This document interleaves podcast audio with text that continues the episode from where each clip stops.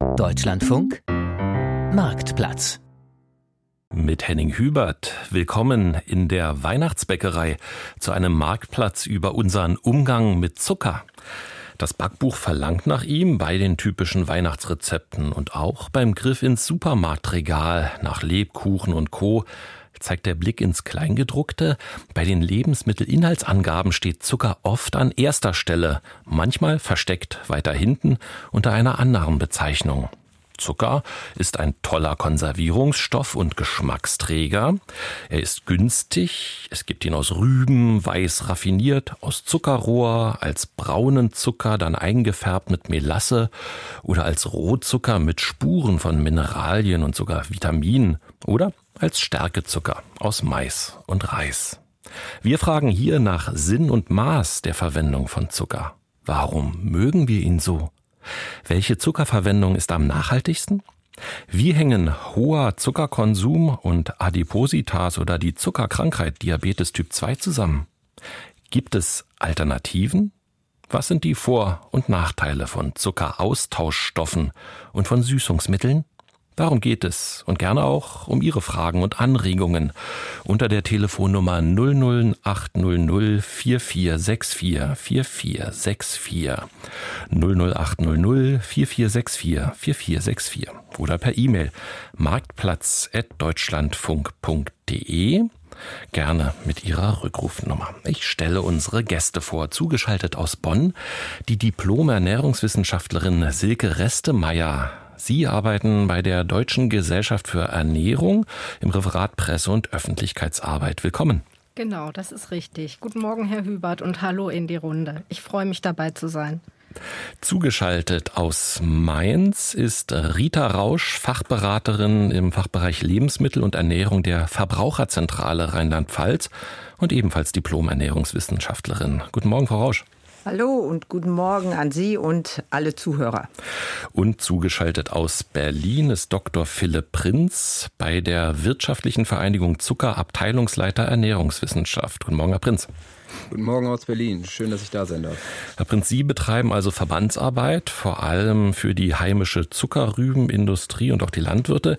Wenn ich jetzt für die Weihnachtsbäckerei raffinierten weißen Haushaltszucker in der Kilo-Papiertüte kaufe, ist da jetzt Rübenzucker drin oder auch Rohrzucker aus Übersee? Das ist Rübenzucker. Ähm, als äh, regionales Produkt aus Deutschland, wie Sie vielleicht wissen, ist gerade die äh, Kampagne und ähm, das, was Sie hier kaufen von unserem Unternehmen, kommt aus, in erster Linie aus der Zuckerrübe. Kampagne heißt äh, Trecker auf den Straßen hin zu wie viel Zuckerfabriken? Ähm, das ist richtig, genau. Kampagne heißt also die Ernte der Zuckerrübe ungefähr vom September bis zum Januar und ähm, dann geladen auf die Traktoren und hin in die Zuckerfabriken. In Deutschland gibt es äh, noch 18 Zuckerfabriken. Besteht denn eigentlich Einigkeit? Die Frage kann ich ja auch schon an Frau Restemeyer mitstellen. Wie viel Zucker Deutsche im Schnitt pro Jahr konsumieren? Also das kommt ein bisschen darauf an, welche Zahlen äh, man sich anschaut. Es gibt da Unterschiede in Bezug auf die Konsumzahlen. Da liegt das so bei 34 Kilogramm pro Jahr.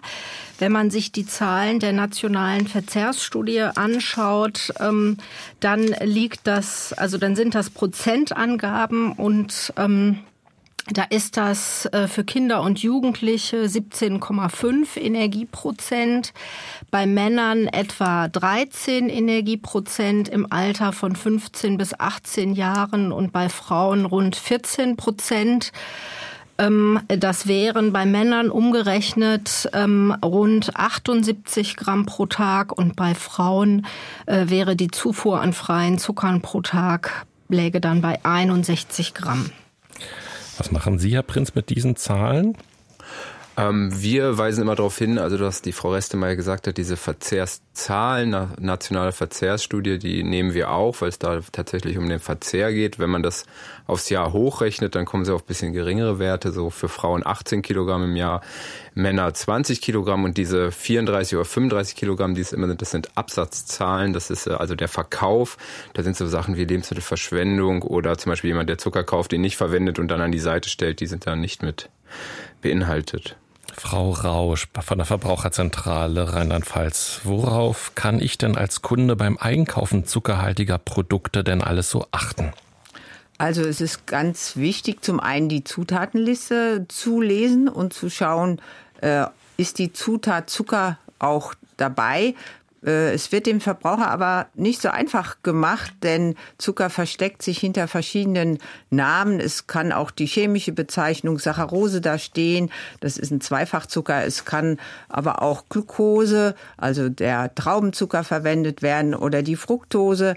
Es gibt aber auch äh, Maltose, Milchzucker, ähm, Maltodextrin, äh, also ganz verschiedene Namen, auch Glucose, Fructose-Sirup. Und das müsste man im Prinzip alles zusammenzählen, um den Zuckergehalt äh, ja, zu äh, berücksichtigen. Man kann aber auch auf die Nährwerttabelle gucken, die es seit einigen Jahren gibt. Dort wird der Zuckergehalt des Lebensmittels ausgewiesen. Man muss fairerweise sagen, das ist der Zuckergehalt des Lebensmittels, was es von Natur aus mitbringt und den Zucker, der zugesetzt wird. Und da achten, haben Sie da den Überblick, also wie viel wird gerne zugesetzt? Und ähm, öffnen wir vielleicht auch hier schon in der Eingangsrunde ähm, die Diskussion in Richtung Ersatzstoffe. Was ist da alles zu finden? Also es ist so, dass man kann da nicht pauschal sagen, es wird so viel Zucker zugesetzt. Es gibt ja so viele Lebensmittelgruppen, angefangen von den Getränken über zum Beispiel Frühstückszerealien, Milchprodukte, äh, Süßigkeiten, Kekse und da jede Produktgruppe hat da ihre, ja, äh, ihre Rezepte und auch Mengen, die da entsprechend zugesetzt werden. Äh, auch innerhalb den Lebensmittelgruppen ist es sehr unterschiedlich, wie viel Zucker von den einzelnen Firmen dann auch zugesetzt wird. Da ist der Rat an die Verbraucher und Verbraucherinnen immer wieder zu gucken, auch bei Produkten, die sie schon länger kaufen. Äh, wir bekommen das aus unserer täglichen Beratungsarbeit mit. Ähm, die Rezepte werden auch verändert und auch der Zuckergehalt wird verändert und äh, manchmal auch etwas erhöht. Jetzt werden gerade Plätzchen gebacken. Es ist auch kein Weihnachtsmarkt denkbar ohne Glühweinstände. Ökotest hat diese Woche eine Untersuchung veröffentlicht zum Zuckergehalt. Die Spanne ist da enorm. Ein Bio-Glühwein kam mit 66 Gramm Zucker pro Liter Glühwein aus. Der Spitzenreiter hatte rund 140 Gramm Zucker pro Liter drin, laut seinem Rezept. Das ist mehr als in einer Cola und entspricht fast 50 Stück Würfelzucker oder umgerechnet auf einen Becher wären das ja dann zehn Stück Würfelzucker. Herr Prinz, verkauft sich denn Würfelzucker überhaupt noch oder ist das da mit dem Image gerade ganz schlimm um ihn bestellt? Das ist äh, wirklich eine gute Frage.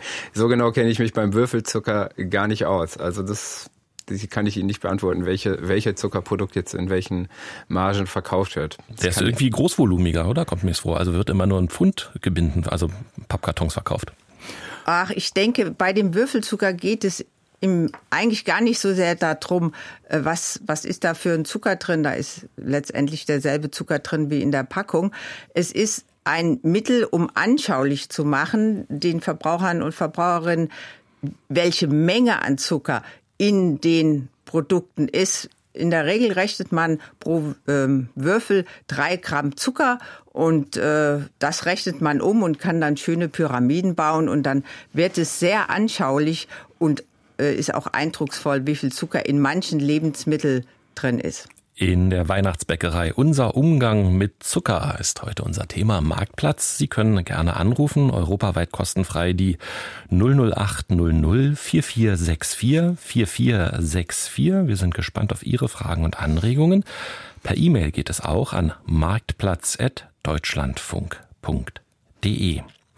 Ja, schon das Fruchtwasser ist süßlich und auch Muttermilch ist süß.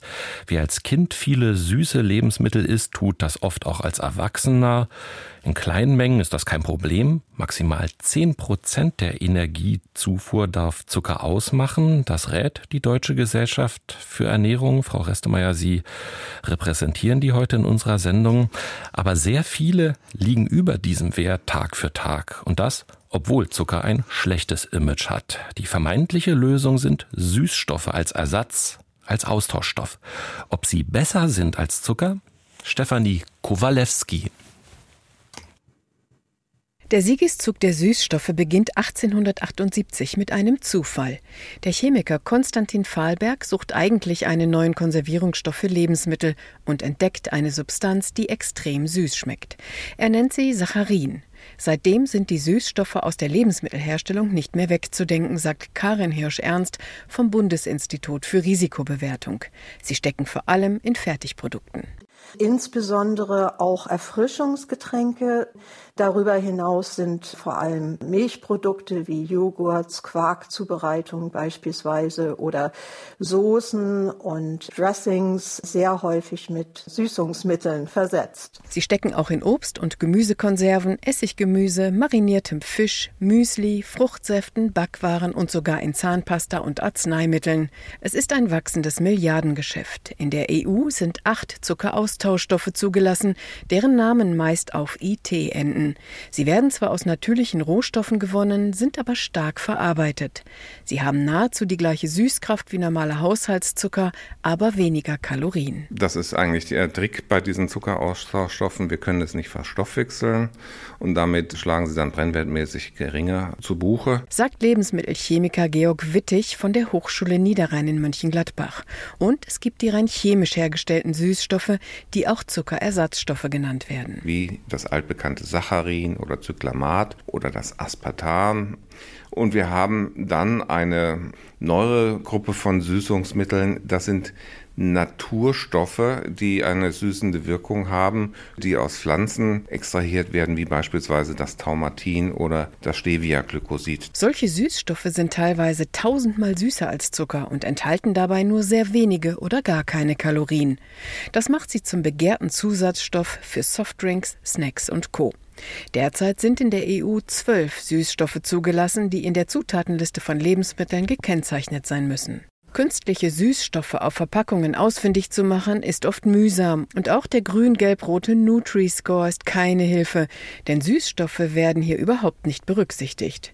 Dabei wäre es ratsam, sich genau zu überlegen, wie viel dieser Süßungsmittel wir zu uns nehmen wollen, denn noch wissen wir gar nicht genau, wie sie in unserem Körper und Geist wirken, ob sie unsere Darmflora ungünstig beeinflussen zum Beispiel oder Heißhungerattacken auslösen. Karin Hirsch-Ernst vom Bundesinstitut für Risikobewertung plädiert daher für ein Umdenken im Umgang mit Süßungsmitteln und unserer Gier nach süßem Geschmack. Angesichts der offenen Fragen, die bestehen, gibt es bei uns überhaupt die Überlegung, macht das Sinn, anstelle von Zucker den Verlust am süßen Geschmack aufzufüllen durch Zuckerersatzstoffe oder ob es nicht günstiger wäre, Zuckergehalte in Fertigprodukten langsam, langsam zu reduzieren, damit der Verbraucher sich auch an einen nicht ganz so süßen Geschmack gewöhnen kann. Wie beim Zucker ist also auch bei seinen süßen Alternativen weniger mehr. Stefanie Kowalewski hat den Beitrag gemacht und nach Bonn die Frage, Frau Restemeyer, bei der Energiezufuhr, welche Rolle spielt denn für Sie da diese ganze Phalanx an Zuckerersatzstoffen, Austauschstoffen? Also wir empfehlen eigentlich, wenn jemand jetzt äh, beispielsweise abnehmen möchte und hat vorher größere Mengen an zuckergesüßten äh, Getränken konsumiert, dann kann man natürlich zunächst auf süßstoffgesüßte Getränke zurückgreifen und würde damit ja auch auf jeden Fall Zucker einsparen. Aber langfristig würden wir uns da dem BFR anschließen, dass man sich eher daran gewöhnt, auf natürlich süße Lebensmittel zurückzugreifen, wie eben ähm, Obst oder Gemüse enthält ja auch Zucker und schmeckt leicht süßlich und dass man sich eben eher den süßen Geschmack abgewöhnt und ja, sowohl die Zuckerzufuhr als aber auch die Zufuhr an Süßstoffen und Zuckeralkoholen reduziert. Jetzt kann ich Sie, Herr Prinz, gar nicht sehen, aber nicken Sie jetzt oder schütteln Sie heftig den Kopf? Naja, ich muss sagen, also die Süßpräferenz, das ist ja etwas, was sich nicht im Laufe des Lebens entwickelt, sondern das ist etwas, was wir von Geburt an haben. Fangen wir mal bei der Muttermilch an, die ist bei Primaten, zu denen auch der Mensch zählt, aber auch Affen, die hat den höchsten Gehalt an Laktose. Nehmen Sie andere Tiere wie Milch, äh, wie Milch, wie Kühe oder äh, Schafe, die haben alle einen höheren Fettanteil und einen weniger süßen Geschmack. Das heißt, das ist die eine Säule, warum wir eine Präferenz für Süßes haben und die andere ist so die Theorie evolutionär, dass wenn wir noch, äh, als wir Jäger und Sammler waren, ähm, dass wir Beeren, ähm, die wir pflücken, wenn sie süß schmecken, eher ungiftig sind. Und ähm, wir haben uns das, das ist immer wieder ein Thema, was für uns ankommt, äh, was also an uns herangetragen wird. Und wir haben uns das angeschaut. Wir haben jetzt auch unlängst wissenschaftliche Daten dazu ausgewertet, haben dazu auch publiziert in den entsprechenden Journalen. Und es gibt keine Hinweise, dass sie diese, dieses, dieses angeborene, diese angeborene Süßpräferenz im Laufe des Lebens weiter verstärken können. Dabei kann man ähm, ja Zucker nicht direkt abbauen, man muss ihn ja erstmal gewinnen. Also wenn Sie da schon irgendwie von der Evolution her äh, argumentieren, das ist doch ein Phänomen der Neuzeit. Die Zuckergewinnung, ja. naja, Zucker, Zuckerrohr gab es ja schon immer. Das fing ja schon sozusagen bei den Ägyptern an. Die haben den sozusagen erhitzt und in diese, diese klassischen äh, umgedrehten äh, Zuckersäulen fließen lassen, so dass äh, unten dann der Zuckerrohr, der flüssige, der erhitzte getrocknet ist und dann diese Zucker ähm, Hüte entstanden sind. Also das gibt es schon seit, seit langer Zeit. Und äh, der, der Zucker jetzt natürlich so, wie wir ihn kennen, so, äh, aus den Rüben im, im Regal, das ist natürlich etwas, gut bei den Ägyptern angefangen, jetzt wird er aus Rüben gewonnen, aber der unterscheidet sich physiologisch ja in keiner Weise von dem Zucker, den sie zum Beispiel in Äpfeln oder irgendwelchen Himbeeren haben. Ähm, es ist allerdings so, dass äh, dadurch, dass jetzt auch der Zucker nicht nur im Obst ist, wie das in Urzeiten auch war, sondern auch in Produkten, wo man ihn vielleicht gar nicht erwartet, beziehungsweise auch in großen Mengen, weil er günstig ist, zugesetzt wird, ist natürlich auch die Toleranzschwelle für Zucker gestiegen. Also Menschen, die äh, süßstoffgesüßte Getränke äh, verzehren, die empfinden einen Fruchtsaft oder eine Schorle als nicht süß. Und diese Toleranz, die kann man im Prinzip steigern, wenn man viel süße Produkte, Süßigkeiten und dergleichen mehr verzehrt, aber auch senken, wenn man moderat Zucker und äh, süße Lebensmittel verzehrt. Und ich denke, das, das ist der Ansatz, der ganz wichtig ist. Zucker äh, an sich ist erstmal äh, kein schlechtes Lebensmittel. Das Problem ist die Menge, in der es verzehrt wird. Wenn man überlegt, äh, was in Frühstückszerealien drin ist, was in Erfrischungsgetränken ist, was zum Teil an Zuckergehalt auch in Milchprodukten äh, drin ist, da muss man sagen, das ist eigentlich zu viel. Ich möchte auch gerne noch ergänzen, äh, im Unterschied zum Haushaltszucker ist ja in Gemüse und Obst oder vor allem jetzt in Obst, sage ich mal, ähm, ist ja auch noch, sind ja auch noch andere wertvolle Nährstoffe enthalten, wie Vitamine und Mineralstoffe und Ballaststoffe und die bringen hohes Volumen mit sich, also die sättigen gut und das ist ja beim Zucker eben nicht gegeben. Also man spricht ja auch beim Zucker vom leeren Energieträger oder leeren Kalorienträger. Ähm, das heißt, die Gefahr, dass ich von Lebensmitteln wie Süßigkeiten, die eben eine hohe Energiedichte bei geringer, äh, bei geringer geringer Nährstoffdichte mit sich bringen, dass ich davon mehr esse. Die Gefahr ist einfach höher, als wenn ich jetzt auf Obst oder natürlich süße Lebensmittel zurückgreife. So, jetzt hat viel zugehört. Unser Hörer Jochen aus Berlin, der hat die 00800 4464 4464 gewählt. Und ich begrüße Sie in, ihrer, in unserer Runde hier kurz. Was ist Ihre Anmerkung? Ja, schönen Tag. Ja, ich habe Folgendes mit dem zu viel Zuckeressen bei mir festgestellt. Seit Jugend esse ich schon äh, viel Schokolade, damals zu DDR-Zeiten, schlaue Süßtafel, dann viel Kuchen. Im Laufe der Jahre, ich bin jetzt 67, äh, hatte dann mh, hm, oftmals, wenn ich nach der Arbeit einkaufen war, noch mal ein ganzes Glas Schokomus äh, mir eingepfiffen im Auto in den letzten 17 Kilometern oder im Sommer einen ganzen Liter Eis, bis dann die große Zehe anfing einzuwachsen, der Nagel. Nachdem ich das nach drei Jahren mitgekriegt hatte, den Zusammenhang mit dem Zucker, habe ich das gelassen. Aber nach weiteren zwei Jahren brachte mir äh, der Zuckergenuss, der zu viele, eine kaputte Hüfte ein. Jetzt das die heißt, Frage, jetzt eine, Herr Jochen. Ähm, äh, ist es richtig, dass zu viel Zucker die, den, Kno den Knochenfraß, also Osteoporose, äh, äh, äh beschleunigt? Denn ich musste mir dadurch ähm, ja eine künstliche, künstliche Hüftefräuse einpflanzen lassen. Das ist ja die Frage gesund, ungesund, der Zuckerkonsum. Wir sind jetzt nicht die Sprechstunde, das ist ja unsere Nein, Dienstagssendung. Aber vielleicht, ja. ich, ich hoffe mal auf eine Antwort, sind ja alle zugeschaltet. Wer mag was dazu sagen? Also zu viel Zucker praktisch, ähm, äh, äh, Knochenfraß. Also es ist eher so, dass äh, ja äh, eine hohe und häufige Zuckerzufuhr die Entstehung von Übergewicht und Adipositas, also schwerem Übergewicht fördert und dass natürlich hohes Übergewicht dann auch auf die Knochen geht, äh, auf die Stabilität äh, meinetwegen, ähm, aber dass das jetzt mit Osteoporose in direktem Zusammenhang steht, das kann ich jetzt so nicht äh, oder dafür habe ich so keine Belege. Dem äh, schließe ich mich an. Also soweit ich weiß, ist Osteoporose so ein klassisch äh, geringere Kalziumaufnahme und vielleicht auch Vitamin D-Mangel. Das sind so die Risikofaktoren, die, die mir da bekannt sind. Und äh, wenn Genau, beim, beim Körpergewicht äh, geht's immer, äh, immer um die Kalorienbilanz. Ne? Und auch da ist jetzt, jeder Nährstoff bringt ja Energie mit und da ist jetzt Zucker genauso zu bewerten wie andere Kohlenhydrate in Pasta oder in Mehl. Frau Rausch, äh, Sie haben die Mengen gehört, die unser Hörer da konsumiert hat. Was ist denn dazu zu sagen? Ich meine, das sind natürlich äh, sehr hohe Verzehrsmengen ähm, und da hat man sehr, sehr viel Energie ohne weitere Nährstoffe aufgenommen. Das ist natürlich für den Organismus sehr ungünstig. Gewisse Folgen hat der Herr ähm, ja auch gemerkt äh, und äh, ich hoffe, er hat seinen Konsum jetzt reduziert in der Weihnachtsbäckerei. Unser Umgang mit Zucker. Die Nummer für das Hörertelefon 0080044 644464 und die E-Mail marktplatz.deutschlandfunk.de.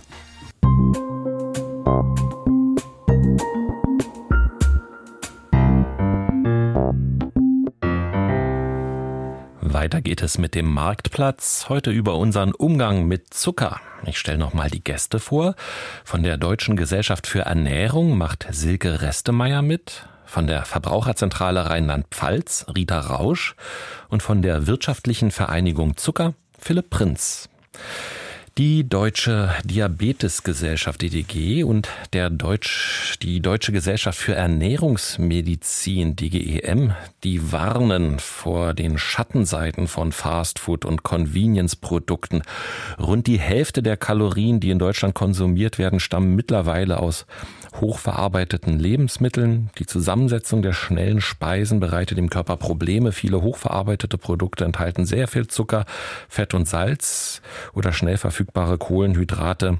Diese sprechen das Belohnungssystem im Gehirn an und sorgten dafür, dass sich die Präferenz für süße und zugleich fetthaltige Nahrung immer weiter verfestigt. Heißhunger, das Schlagwort fiel ja nun auch schon in unserem ersten Sendedrittel. Das klingt alles ein wenig nach Droge, nach Abhängigkeit. Äh, Frau Rausch, was sagen Sie denn dazu? Ist das dann irgendwie steuerbar für uns?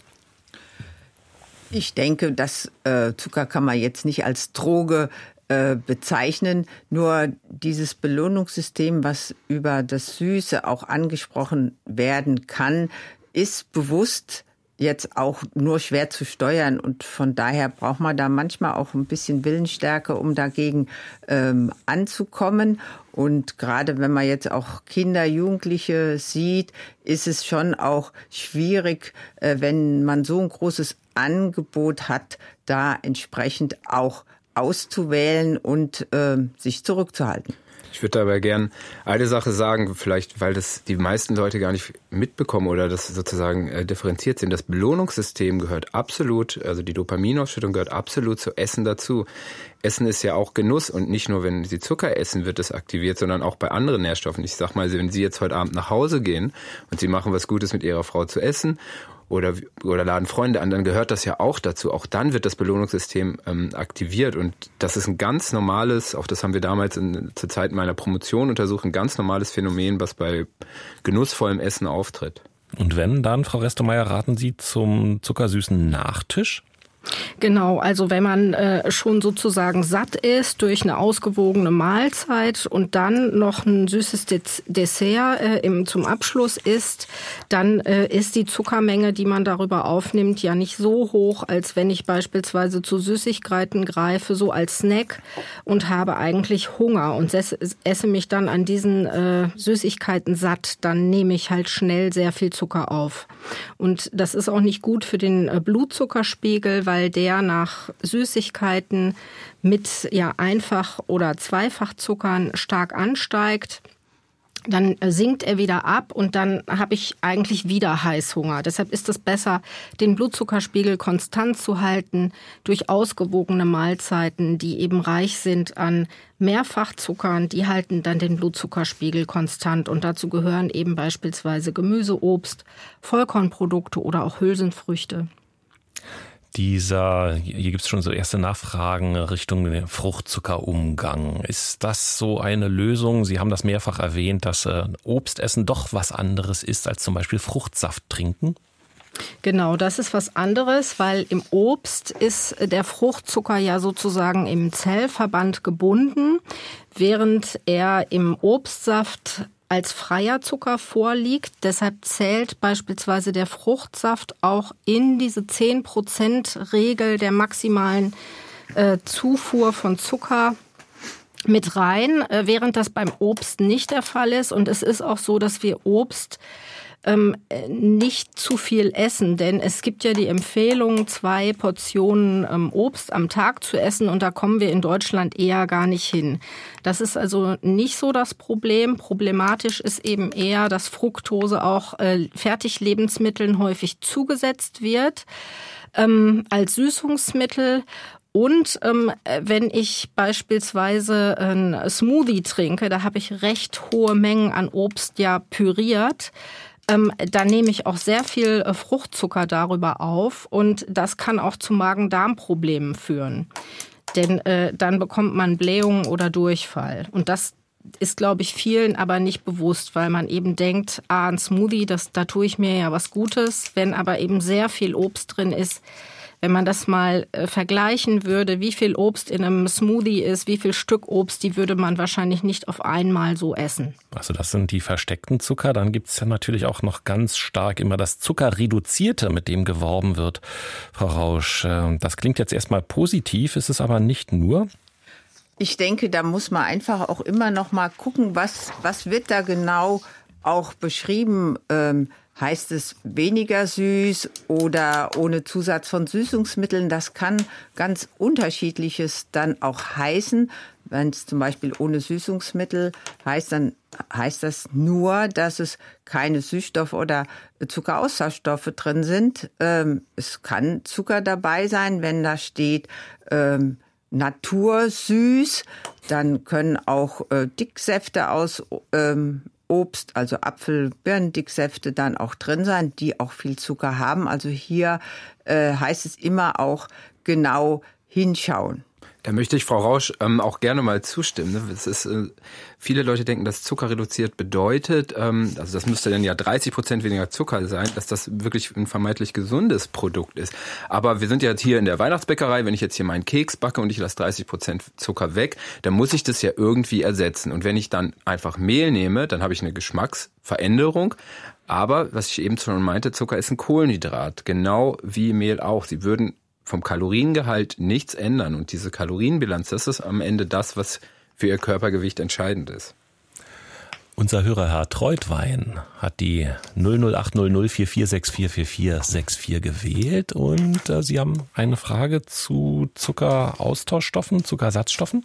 Zuckerersatzstoff ist kein Austauschstoff, sondern es ist ein, das, das Stevia-Glycosid wurde vorhin schon erwähnt. Ja. Aber die Pflanze selbst ist ja auch eine süße, Süßmittel, ein Süßmittel, äh, die hat irgendwie Probleme mit der Zulassung in der EU.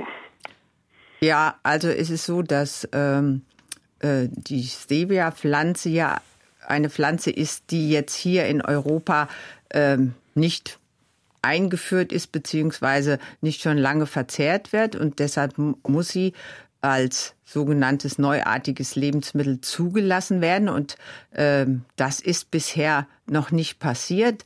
Das heißt, äh, Stevia äh, als Pflanze, als Blatt kann man nicht einfach Lebensmitteln zusetzen. Das Einzige ist, dass äh, getrocknete Blätter äh, bei Tee zugelassen sind. Das ist das Einzige. Ansonsten ähm, kann ist hier in Europa ähm, das ein Stoff aus den Pflanzen, das äh, Steviolglycosid, zugelassen als ähm, Süßstoff ähm, und das wird oder wurde auch ganz stark von den Unternehmen beworben, wobei dann ganz häufig die Pflanze abgebildet wurde oder gesüßt mit Stevia, was in dem Sinn ja nicht stimmt, denn dieses Glykosid wird in einem technisch aufwendigen Prozess aus diesen Blättern gewonnen und ist letztendlich auch ein ähm, Industriestoff oder ein ähm, äh, im Prinzip äh, isolierter Stoff. Herr Treutwein, äh, wenn Sie jetzt auf Stevia schon gegangen sind, äh, was war da Ihr Antrieb? Weil unsere Sendung geht ja auch allgemein darum, unser Umgang mit Zucker.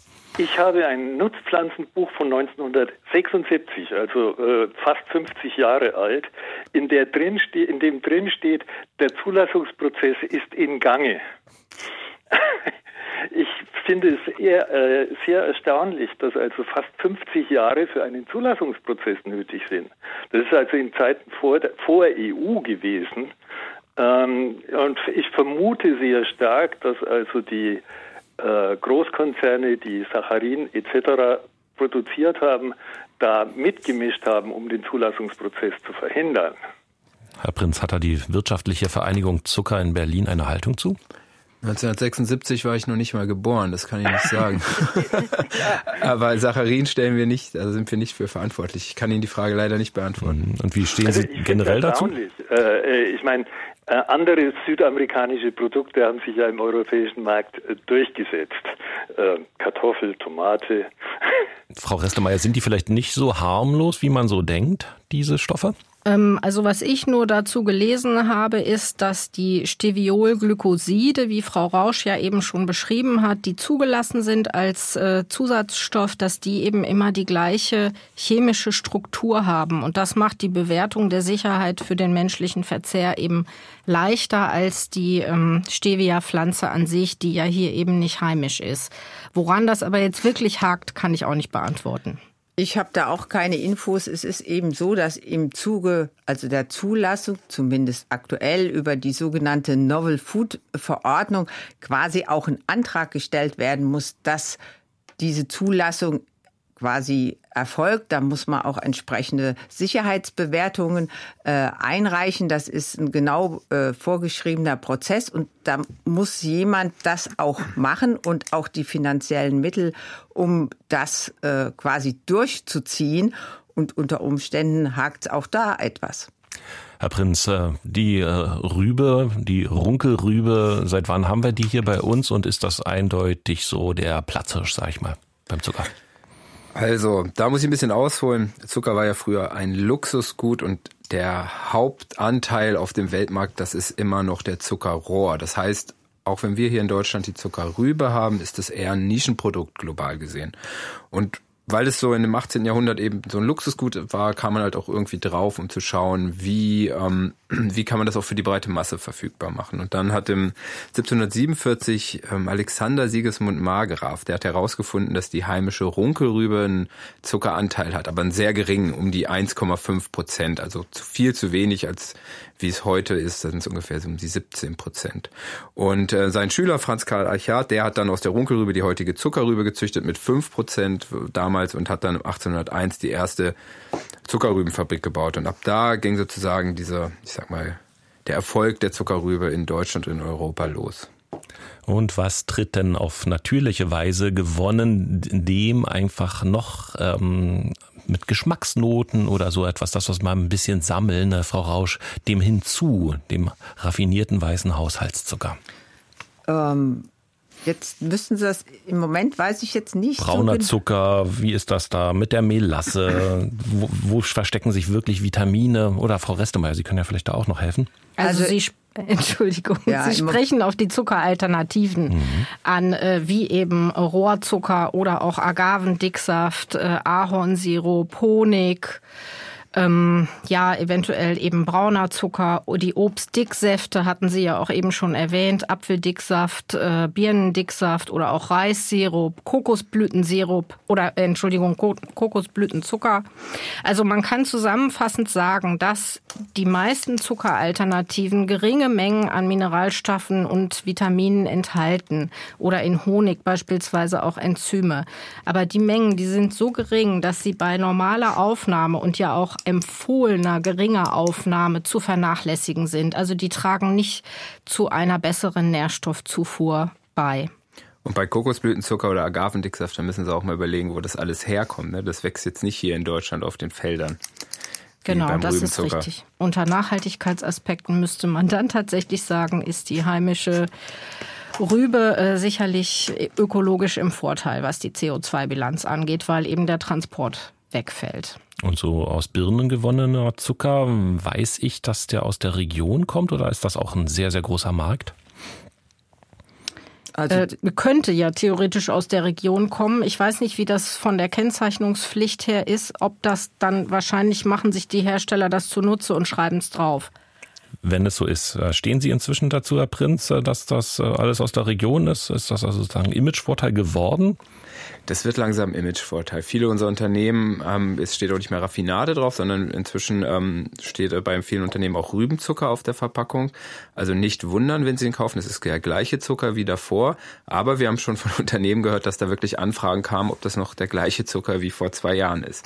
Aber es ist ähm, wir, wir weisen darauf hin, dass es eben Rübenzucker ist aus der Region. Wie viel kann ich dann sparen, Frau Rausch, wenn ich Zuckerersatzstoffe dann verwende, in Prozent ungefähr?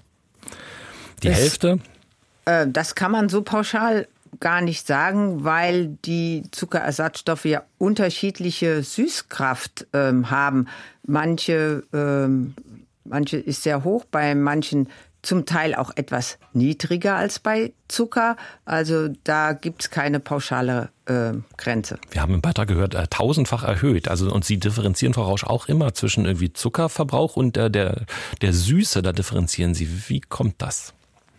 Ähm, das hat damit zu tun, dass zu dem Süßgeschmack ja unterschiedliche Stoffe beitragen. Also die Süßstoffe, die wir ja auch in dem Beitrag von der Frau Kowalski gehört haben, oder Zuckeraussaufstoffe sind chemisch ganz andere Substanzen, werden äh, vom Körper zum Teil überhaupt gar nicht verstoffwechselt was dann zum Teil dazu führt bei Zuckeraustauschstoffen, dass man, wenn man zu viel isst, Blähungen dann ähm, auch bekommt. Äh, bei den Süßstoffen sind ja nur Grammmengen, wenn überhaupt, äh, zugesetzt, um schon einen äh, tollen Süßgeschmack äh, dann auch zu erreichen. Bewusstes Konsumieren wurde angesprochen, woanders reduzieren ist immer auch die Frage, was tue ich stattdessen bei. Zucker gilt als billig und wir haben eine ganz frische Debatte, vielleicht machen wir es doch ganz kurz politisch, unsere Sendung, rund um eine Zuckersteuer. Ähm, das wird gepriesen, dient der Bewusstmachung für unseren Umgang mit Zucker, aber ich vermute, ähm, Herr Prinz, das passt Ihnen gar nicht. Weil es auch keine Effekte gibt. Es gibt einige Länder, die das eingeführt haben. Prominente Beispiele sind sicherlich Mexiko. Da gibt es eine Verbrauchersteuer. Also dann zahlt der Verbraucher zehn Prozent mehr auf zuckergesüßte Erfrischungsgetränke. Und dann gibt es sowas wie eine Abgabe. Da wird, müssen dann die Hersteller sozusagen den Zuckerhalt reduzieren. Das ist das Beispiel in Großbritannien. Das wird auch oft ähm, nach vorne getragen, aber man muss sagen, es werden dann eben auch Süßstoffe eingesetzt. Ähm, und das ist die Frage, ob der Verbraucher das möchte. Äh, Süßstoff auf einmal mit Zucker gemischt, sogenannte Mid-Calorie-Produkte.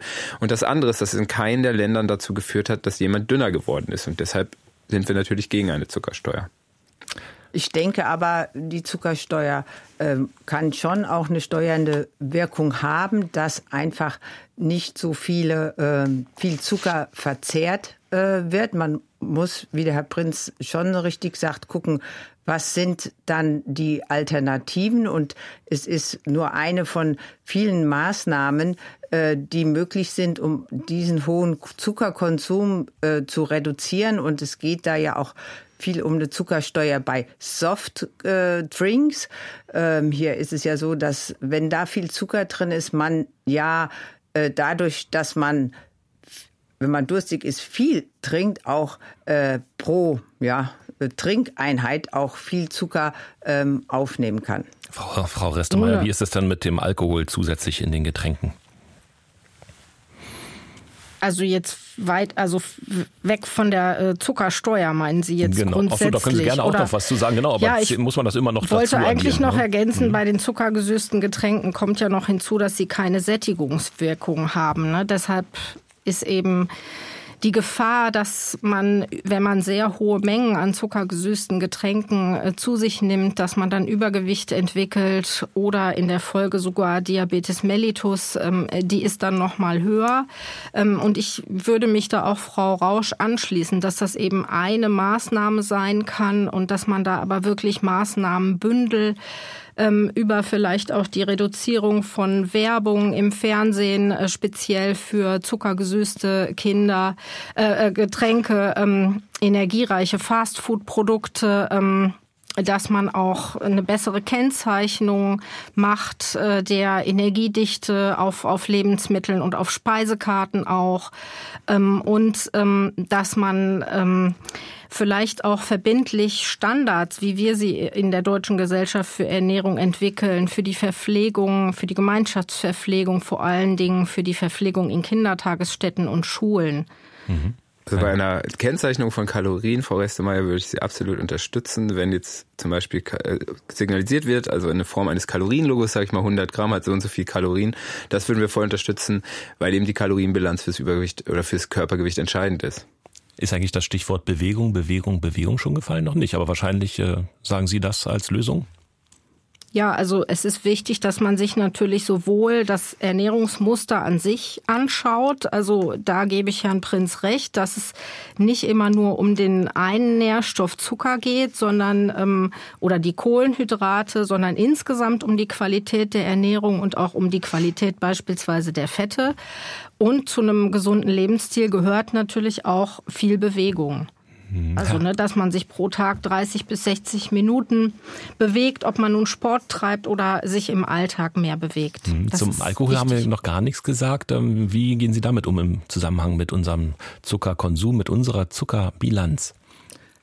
Ich denke, der Alkohol selbst ist ja sehr kalorienreich. Das ähm, ähm, ja, berücksichtigen viele Verbraucher und Verbraucherinnen ähm, gar nicht. Und ähm, eigentlich wäre es sehr gut, wenn auf alkoholischen Getränken äh, der Energiegehalt draufstehen würde. Da würde nicht nur der Zucker, der unter Umständen in dem alkoholischen Getränk drin ist, hier hat man das Beispiel Glühwein aufgeführt, sondern eben auch die Menge ähm, an Alkohol. Das wird für Wein und aromatisierte weinhaltige Getränke kommen, aber es gibt ja auch noch viele andere alkoholische Getränke, Spirituosen, Liköre, wo das äh, noch nicht gekennzeichnet wird. Und da, da schiele ich auch ein bisschen in Richtung Deutsche Gesellschaft für Ernährung, weil ich, Sie müssen sich vorstellen, wenn Sie sich abends ein Bier aufmachen, ein halbes, ein helles, das sind 200 Kilokalorien. Ne? Und das ist so ein, so ein Bewusstsein, also ich vermisse das, ohne jetzt die DGE an sich zu meinen, aber ich vermisse das insgesamt in der Ernährungsdiskussion,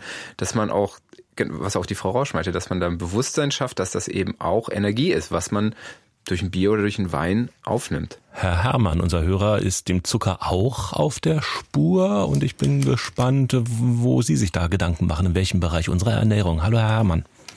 Hallo, guten Tag. Ja, Ihre Frage ja, zum bin, Zuckerthema. Hm? Ja, keine Frage, eine Anmerkung. Ähm, ich bin Lebensmitteltechnologe und ich wollte da einwerfen, dass sehr viel Zucker auch zur Fermentation eingesetzt wird. Im speziellen Bereich bei, ich sag mal, Sauerkraut, Salami-Produkte.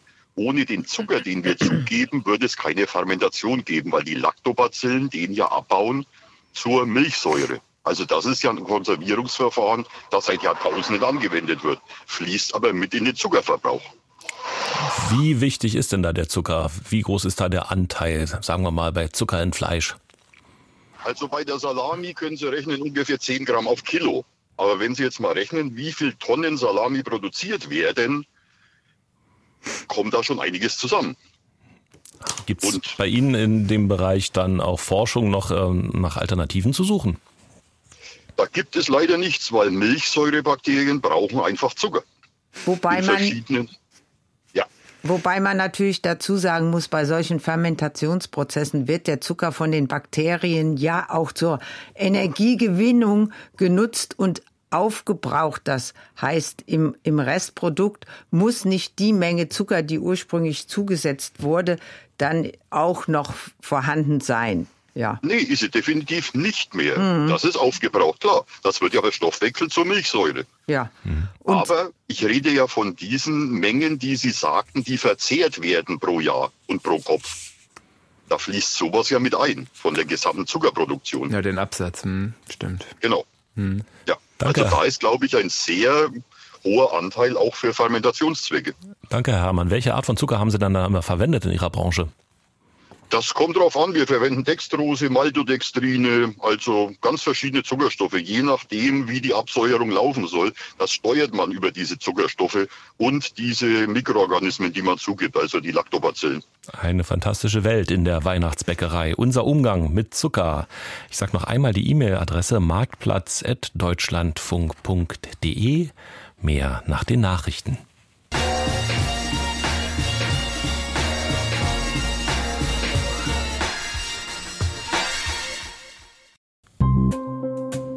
Deutschlandfunk Marktplatz In der Weihnachtsbäckerei sind wir heute. Es geht um unseren Umgang mit Zucker. Und mit dabei ist ab jetzt mein Kollege Thomas Meinhardt. Er hat die vielen E-Mails gelesen, die uns erreicht haben. Ja, und da geht es vielfach auch am Telefon um das Thema Honig. Das können wir gleich noch äh, vertiefen, denn Honig ist süß, aber auch sehr süß im ja, Abgang, also weniger so im Geschmack wie Zucker, sondern ein, eine etwas andere Süße. Aber eben die Frage, wie süß ist Honig wirklich und wie gut oder schlecht ist Honig im Thema als Ersatz für Zucker? Ähm, da also, könnte ich was sagen. Frau Rausch, gerne in Mainz. Mhm. Ja, es ist so, dass ähm, Zucker ähm, ja geschmacklich noch mal anders ist als äh, äh, also Honig noch mal anders ist als der normale Zucker, aber letztendlich ist der Hauptbestandteil auch Zucker. Und dann ist Honig oder wäre Honig in den Mengen verwendet, wie er Zucker verwendet, äh, bei Zucker verwendet wird, auch nicht gut. Frau Restemeier, was ist denn äh, Plus und Minus äh, von Honig für Sie bei der ja, DGE? Das ist richtig, was Frau Rausch sagt. Also ernährungsphysiologisch ist das zu bewerten wie auch Haushaltszucker. Man kann vielleicht sagen, dass die Süßkraft, das hatten wir ja eben auch schon mal angesprochen, von Honig etwas größer ist als die von äh, Zucker. Vielleicht kann man dann etwas weniger Honig benutzen. Was man aber auch sagen muss, ist, dass Honig ja an den Zähnen klebt. Und das ist jetzt für die Entstehung von Karies nicht gerade gut. Denn je länger und je häufiger die Zähne und das Zahnfleisch mit Zucker in Verbindung kommen, desto größer ist eben das Risiko für die Kariesentstehung. Auch wenn er aufgelöst ist im, im Tee? Ja, das wird wahrscheinlich nicht so krass sein, als wenn man jetzt ähm, den Honig auf einem Butterbrot hat oder so. Uta Bornschein, unsere Hörerin, sucht auch nach äh, Möglichkeiten, irgendwie den, die Zuckermenge zu reduzieren. Ist das richtig? Hallo, Frau Bornschein? Ja, hallo. Ja, genau. Also ich backe gerne und ich backe auch jetzt in dieser Zeit viel, aber ich reduziere den Zucker ganz stark. Also ich habe da was von meiner Mutter gelernt, die konnte schon vor vielen Jahren sagen, wenn sie ein Rezept angeschaut hat, da ist zu viel Zucker drin. Und zum Beispiel reduziere ich bei den, wenn ich Makronen mache mit irgendwelchen Nüssen, dann nehme ich pro Eiweiß nur 20 Gramm Zucker. In den Rezepten ist da das drei- oder vierfache oft angegeben. Ja? Äh, und auch bei anderen Sachen. Ich reduziere den Zucker, die Sachen schmecken trotzdem gut und zwar nicht nur mir, sondern auch denen, die was davon mitkriegen. Also ähm, ja, das ist ja ganz verblüffend, äh, dass sich da bei Rezepten da auch viel verändert. Frau Rausch, Sie haben das ja auch bei dem Lieblingsfertigprodukt schon angesprochen, dass man immer wieder auf die Packungsrückseite schauen soll, weil sich da die Zusammensetzung äh, ständig ändert. Äh, liegt das letztlich, Herr Prinz, an dem Preis von einem Kilo Zucker? Also wenn er zu teuer wird, dann reduziert man es. Wenn er billig ist, mehr da rein davon? Das kann ich Ihnen so gar nicht beantworten. Ich glaube aber, was sich vor allem auch ändert, wenn Sie jetzt da keine anderen Zutaten wählen, dann ändert sich vor allem auch das Volumen. Das heißt, dass Sie am Ende ein bisschen weniger Makronen herstellen können, weil neben dem Geschmack gibt Zucker natürlich auch Volumen und gerade in festen Lebensmitteln muss der ersetzt werden. Mhm. Können Sie trotzdem also, was zu sagen zur ähm, Preisentwicklung und ob Zucker in Ihren Augen ein billiges Lebensmittel ist? Aber zur Preisentwicklung, das ist natürlich immer vom Weltmarktpreis abhängig. Und ich denke, dass, also, das ist nicht ganz, wir haben natürlich Leute, die, die genau diese Themen bearbeiten, aber soweit ich das ähm, sagen kann, ist das abhängig vom Weltmarktpreis. Und den bestimmt nicht Deutschland. Also das bestimmt große Exporteurländer wie zum Beispiel Brasilien, Thailand oder Indien. Frau Rausch, haben Sie noch eine Ergänzung zu unserer Hörerin Frau Bornschein? Also ich habe auch schon die Erfahrung gemacht und auch gehört, dass man bei vielen Rezepten den Zucker auch reduzieren kann. Äh, da gibt es natürlich Grenzen, das muss man im Einzelnen dann auch ähm, austesten. Und wie der Herr Prinz schon richtig sagte, äh, hat man dann weniger Endprodukt, weil natürlich der Zucker auch äh, Volumen Masse äh, dann auch gibt. Wenn man dazu bereit ist, ist das eine super Sache. Ähm, was für jetzt auch Fertigprodukte gilt, ist, dass Zucker im Verhältnis zu vielen anderen Zutaten einfach ein billiges Lebensmittel ist, was Masse und Volumen gibt, weshalb er gerne verwendet und äh, auch eingesetzt wird. Wenn man aber jetzt ganz bewusst auf Zucker verzichten möchte oder muss, also auf Ersatzstoffe nimmt, was kann man dann nehmen, um trotzdem noch einigermaßen Volumen zu erhalten? Also die, die Zuckeraustauschstoffe oder die Zuckeralkohole, die kann man wohl beim Backen mehr oder weniger, ich weiß das jetzt nicht für alle, aber einsetzen wie den normalen Haushaltszucker. Und dann hätte man ja tatsächlich Kalorien gespart. Aber Frau Rausch hat das eben auch schon erwähnt. Da ist zwar äh, keine Wirkung auf den Blutzuckerspiegel da, aber wenn man äh, zu viel von diesen ähm, Zuckeralkoholen zu sich nimmt, dann können die eben abführend wirken. Das heißt, man kann davon Durchfall bekommen oder Blähungen oder Bauchschmerzen. Und das will ja keiner zur Weihnachtszeit, oder? Nee. Also ist es so, dass nicht alle Zuckeraustauschstoffe hitzestabil sind, also den also in dem Fall den Backprozess überstehen, aber Xylit und Erythrit sind hitzestabil, aber da muss man halt natürlich auch Maß halten, damit man keine ähm, Blähung bekommt. Zum Teil äh, ist die Teigkonsistenz, wenn man das selbst macht und zubereitet, ein bisschen eine andere. Äh, da muss man halt einfach ähm, ausprobieren. Aber ich denke, ähm, es geht nicht nur darum, das zu ersetzen, sondern bewusst eben diese süßen Lebensmittel auch zu konsumieren. Ich esse auch gerne Weihnachtsplätzchen und liebe auch die alten Rezepte, die ja wirklich lecker schmecken. Und da haben wir ja nicht nur den Zucker drin, sondern häufig auch ganz viele ähm, äh, viel Butter. Ich denke, ganz wichtig ist es, ähm, so einen Gesamtblick zu haben bewusst zu genießen, die Plätzchen, wenn, wenn Weihnachtszeit ist oder den süßen äh, Nachtisch, aber doch den Schwerpunkt darauf zu legen, dass man ansonsten ähm, gute und gesunde Lebensmittel auswählt, viel, also pflanzenbasiert, ähm, viel Gemüse, auch Obst, ähm, möglichst auch ähm, naturbelassen. Und dann bekommt man da auch ein Gleichgewicht hin und kann dann auch äh, Süßes genießen. Heißes Wasser kann ja viel mehr Zucker aufnehmen als kaltes Wasser. Frau Restemeyer von der DGE, jetzt haben wir die Hitzestabilität auch angesprochen. Bleiben wir mal bei der Weihnachtsbäckerei. Ist es was anderes, ein fertiges Plätzchen zu knabbern oder aus der Rührschüssel zu naschen?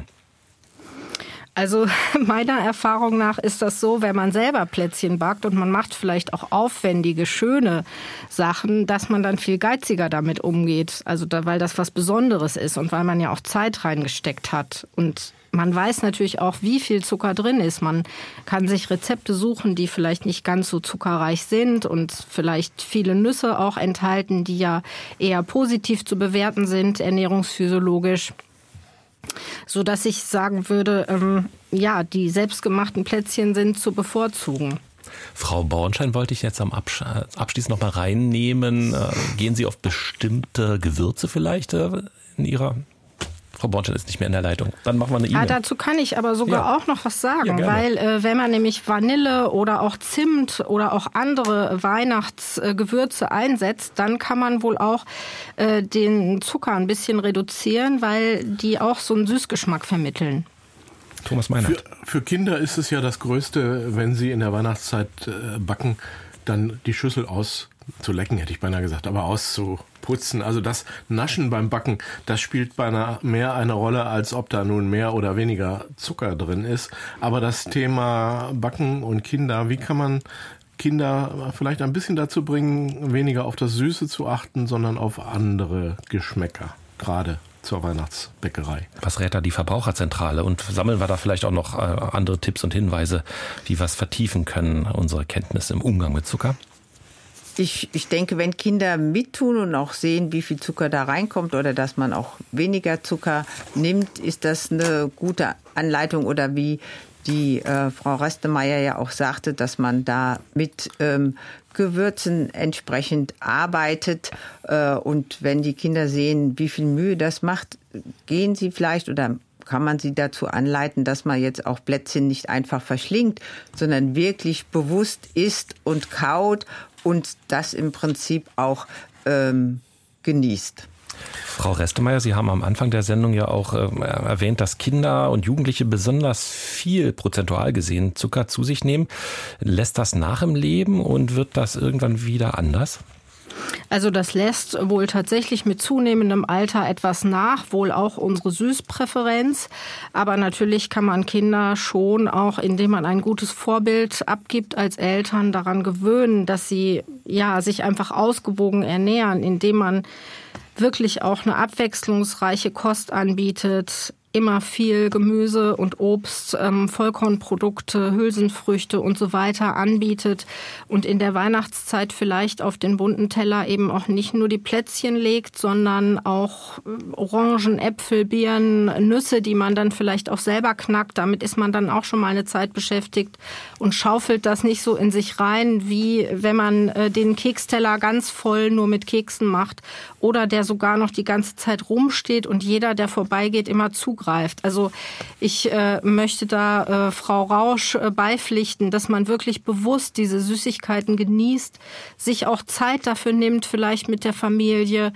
Tee kocht, ähm, Kerzen anzündet ähm, und vielleicht eine Lesestunde macht. Manch einer hat vielleicht auch Lust zum Singen oder so in der Adventszeit, dass man sich einfach wirklich auch Zeit nimmt und den Zucker oder die Süßigkeiten bewusst genießt. Ich, dürfte ich ja auch? Sehr gerne. Äh, da möchte ich auch zumindest. Es, es ist ja der, dieser Umgang, eine, eine bewusste Ernährung oder eine ausgewogene Ernährung. Ich denke, das sollte die Basis sein und da stimme ich auch voll und ganz zu. Und ich denke aber auch, dass Zucker eine Rolle hat oder ein Teil einer ausgewogenen Ernährung ist. Jetzt aber irgendwie sich darauf zu konzentrieren, ähm, gerade was diese Rezepte angeht in, in unserer äh, fiktiven Weihnachtsbäckerei, in der wir uns gerade befinden, ähm, da mit Zuckeraustauschstoffen rumzupanschen, sage ich mal, um irgendwie einen Teil Zucker rauszubekommen. Ich glaube, das macht keinen Sinn. Ich glaube, es muss wirklich so sein, sagen, es ist eine Weihnachtszeit, es ist eine äh, Zeit, in der man, ja, eine, eine schlemmende Zeit, sage ich mal, aber da muss auch irgendwann wieder genug sein und da muss man das auch äh, sozusagen vorleben als Elternteil. Das, die Probleme kenne ich eben auch von zu Hause, aber das kann auch funktionieren. Ist da, Herr Prinz, eigentlich irgend noch was von der Adventszeit als Fastenzeit übrig oder merken Sie gerade, es ist absolute Hochsaison und es wird sehr, sehr viel Zucker verkauft? Ähm, ich persönlich, ähm, bei mir ist keine Fastenzeit. Also ich äh, feiere das schon sehr, was jetzt passiert. Ähm, ich liebe Lebkuchen und auch andere Dinge und ähm, weiß aber auch, dass irgendwann wieder Ende ist. Und ich glaube, äh, gerade seit Nikolaus geht's erst richtig los. Ein Hörer hat versehentlich laktosefreie Milch gekauft und hat sich gewundert, dass die so süß ist. Was hat es damit auf sich? Ja, tolle Frage. Ähm, ja, ja bitte.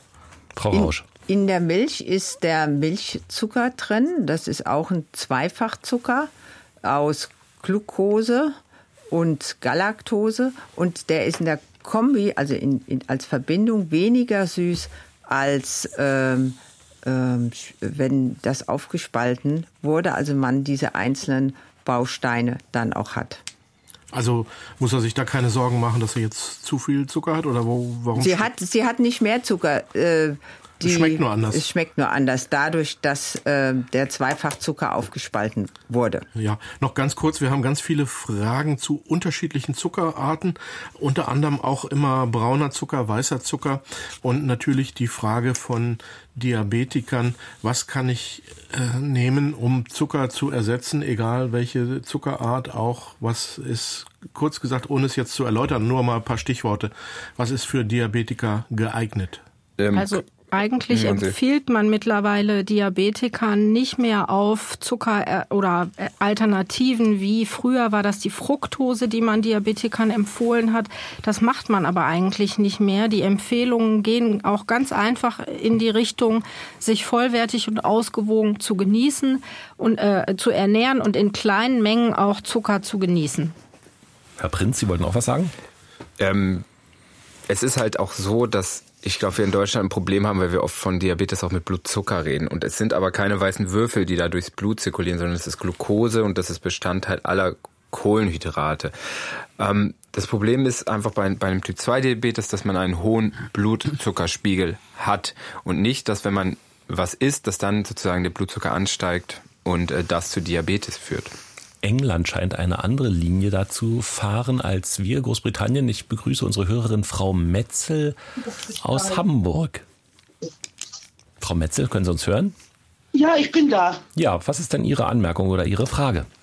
Also, England hat es die Politik geschafft, die Industrie mit ins Boot zu nehmen. Die haben sich selbst verpflichtet, also weniger Zucker äh, zuzufügen. Das finde ich wahnsinnig, gerade in England. Und wo ist bitte Herr Lauterbach? Ja, der also, hat es mit dem Salz. Herr Prinz, wie ist das denn mit England im Vergleich? Hatte ich, hatte ich eben schon mal angesch angeschnitten. Ähm, äh, freiwillig verpflichtet sind sie sicher nicht gewesen. Aber der Zucker, der reduziert wird in den Getränken, muss ich nochmal sagen, der wird durch Süßstoffe in England ersetzt. Und das ist, was oft ähm, hier nicht erwähnt wird, wenn man über die Zuckersteuer in Großbritannien trifft, redet. Okay. Danke. Also auf jeden Fall, auf jeden Fall erwarte ich von der Politik, äh, gut, ist egal.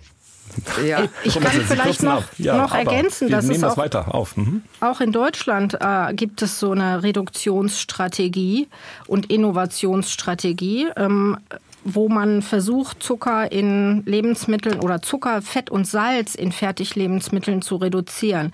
Das ist nur momentan auch noch ähm, freiwillig. Ähm, es gibt aber Beobachtungen, das Mark-Rubner-Institut wertet das aus, dass es teilweise schon nach unten gegangen ist. Da ist aber sicherlich noch Luft nach oben. Ja, es ist halt eben eine freiwillige Selbstverpflichtung. Das heißt, die Firmen können es machen und müssen es nicht machen.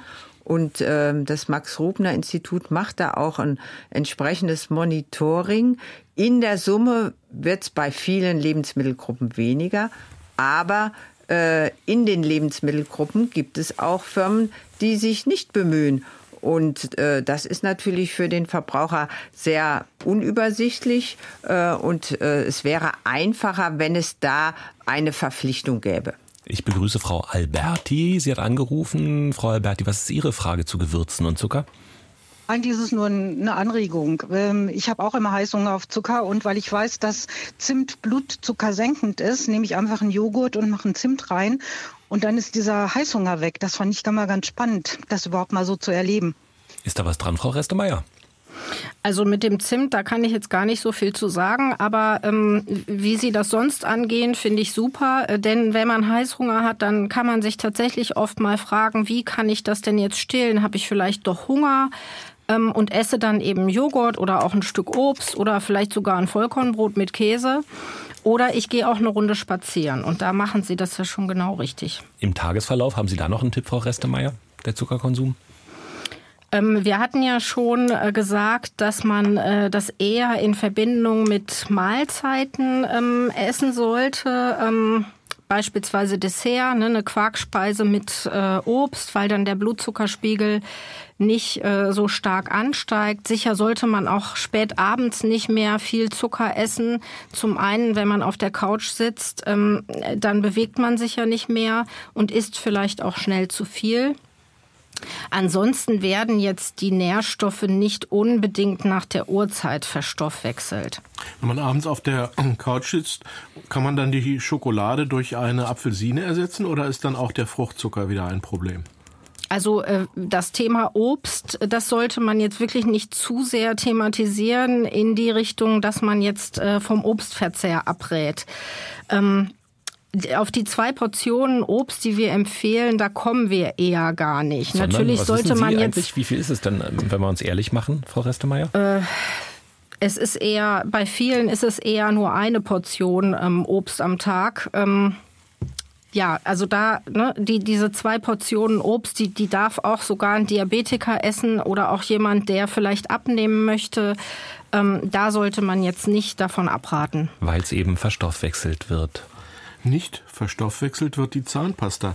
Trotzdem hat äh, Friederike Frei aus Husum die Frage, ist in Zahnpasta oder in Zahnpasten, muss man ja sagen, vielleicht auch gerade die spezielle für Kinder, ist da Zucker drin oder etwas, was süß schmeckt, damit die Kinder sich besser die Zähne putzen? Sehr speziell, Frau Rausch, für Sie als Oder Ernährungswissenschaftlerin? Kann ich, kann ich jetzt im Moment, habe ich gar keine ähm, Zahlen vorliegen. Nee. Das kann ich mir auch beim besten Willen nicht vorstellen, muss ich sagen. Zum Glück reden wir über Lebensmittel. Aber zu Karies haben wir auch schon gesprochen, die Dicksäfte angesprochen, auch den Honig in dem Zusammenhang.